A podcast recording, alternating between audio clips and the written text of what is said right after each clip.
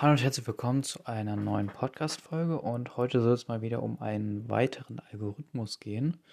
Und zwar braucht man das vielleicht manchmal und ähm, genau deswegen wollte ich das kurz mal vorstellen. Also in der dem Algorithmus geht es um ein Array. Also was ist erstmal ein Array? Also ein Array ist einfach eine fixe Anzahl an ähm, Elementen.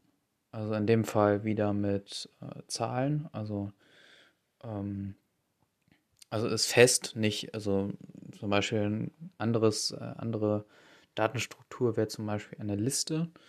Ähm, und eine Liste ist halt nicht, hat keine fixe Länge, also man kann immer hinten ein Element dranhängen.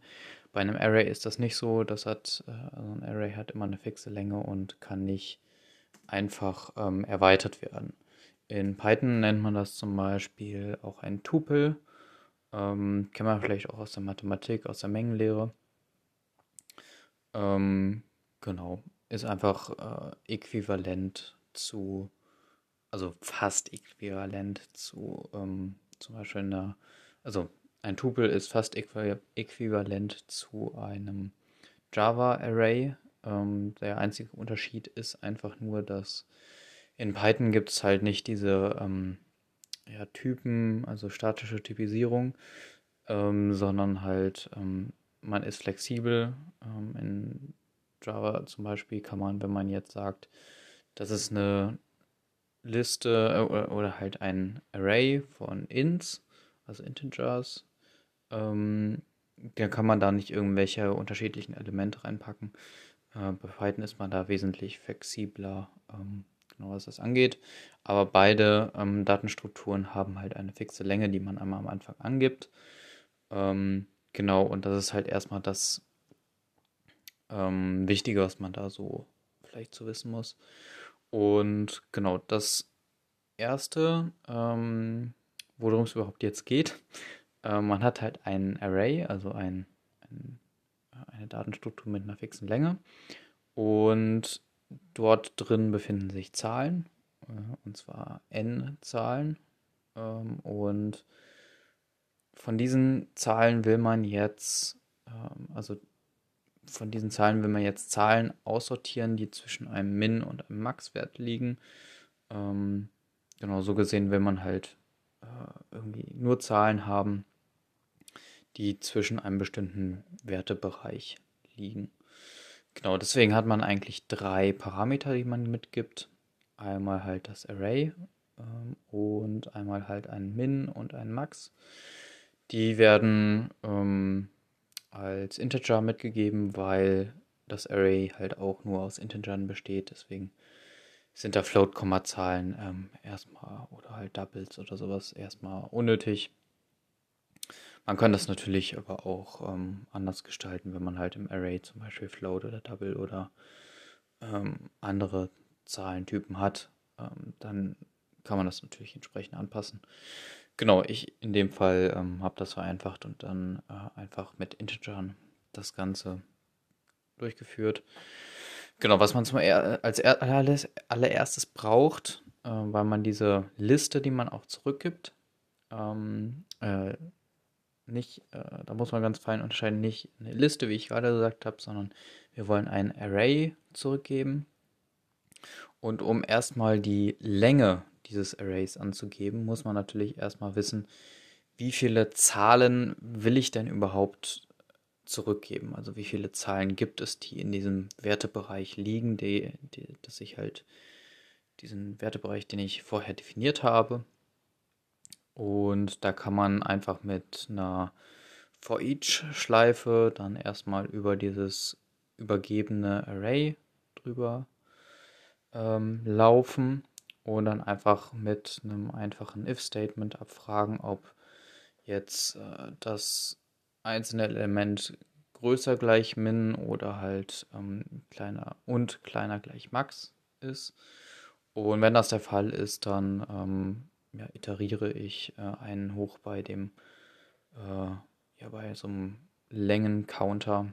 Also den, die Variable habe ich vorher definiert als int äh, mit dem Namen halt length als ähm, ja, weitere Variable, um halt diese Länge dann zwischenzuspeichern. Und wenn man dann halt die Länge hat der Elemente, die man äh, potenziell halt ähm, genau speichern will, dann geht man halt so vor, dass man sich erstmal ähm, das Array Result ähm, erstmal initial ähm, speichert.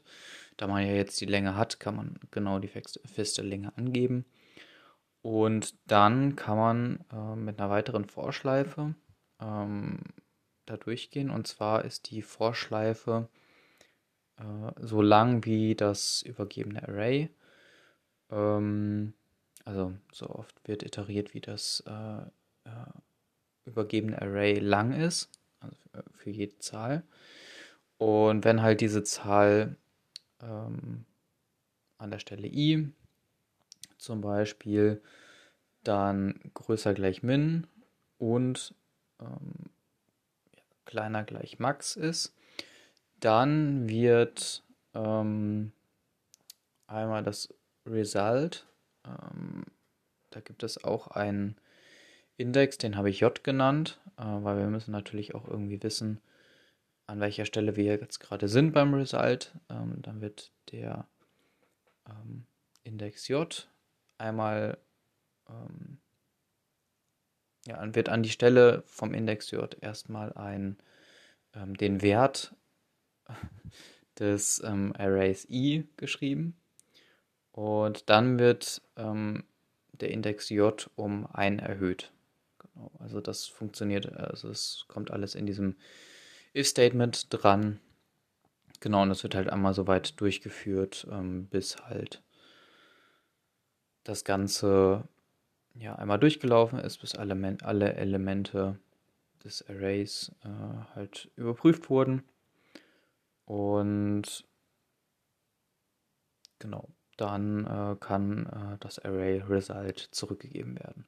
Man könnte an der Stelle natürlich auch eine For Each Schleife wieder äh, machen. Ich habe das jetzt über eine ähm, Vorschleife, eine normale Vorschleife gemacht, weil man das dann sehr, sehr kompakt ähm, auch ähm, ja, darstellen kann. Man kann das dann in eine Zeile alles packen. Genau, aber das ist nur so ein kleines Detail. Genau, wie man das natürlich sonst machen könnte, ähm, ist, wenn man eine, eine Liste halt, wie angesprochen, schon verwendet, ähm, weil halt eben eine Liste ähm, keine fixe Länge hat.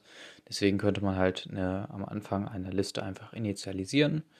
Dann bräuchte man am Anfang nicht die Länge, ähm, die tatsächliche Länge des zurückgegebenen Arrays bestimmen, sondern hat halt einfach ähm, erstmal die Liste in, initialisiert und dann kann man halt über das äh, Array drüber ähm, loopen, zum Beispiel mit einer For, äh, und dann einfach mit einem ähm, ja, sehr einfachen, äh, wie eben schon gesagt, If-Statement dann ähm, gucken, ob ähm, die aktuelle Zahl in diesem sich in diesem Wertebereich befindet und dann, wenn das der Fall ist, ähm, ja, das einfach zur Liste, also an die Liste anhängen, also ähm, hinten an die Liste anhängen, genau, und dann halt die Liste zurückgeben. In dem Fall war es halt gesetzt, dass man einmal ein, als Rückgabewert äh, ein Array aus Ins hat.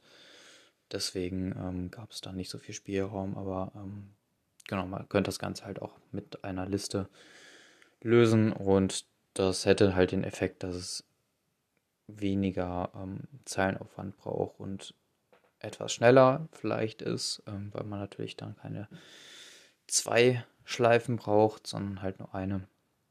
Kann aber dazu führen, ähm, Listen sind immer speicherintensiver. Ähm, genau, da gibt es halt immer einfach Vor- und Nachteile. Genau, das war's mit dem heutigen Algorithmus. Ich hoffe, dir hat die Folge gefallen. Kannst ja mal reinschreiben, ob das vielleicht zu kompliziert, also in die Kommentare schreiben, ob das zu kompliziert ist, wie ich das erkläre, oder ob das ähm, teilweise ein bisschen zu feinschrittig ist. Würde mich auf jeden Fall interessieren über äh, interessieren, wenn es Feedback gibt, weil es teilweise ähm, ja schwierig ist, dann ja das äh, keine Ahnung, ich weiß halt nicht genau, wie das ankommt, äh, wenn ich das halt in so feinen Schritten oder ähm, so erkläre. Genau. Deswegen würde ich mich immer über Feedback freuen, genau. Und dann hören wir uns in der nächsten Folge. Bis dahin. Ciao.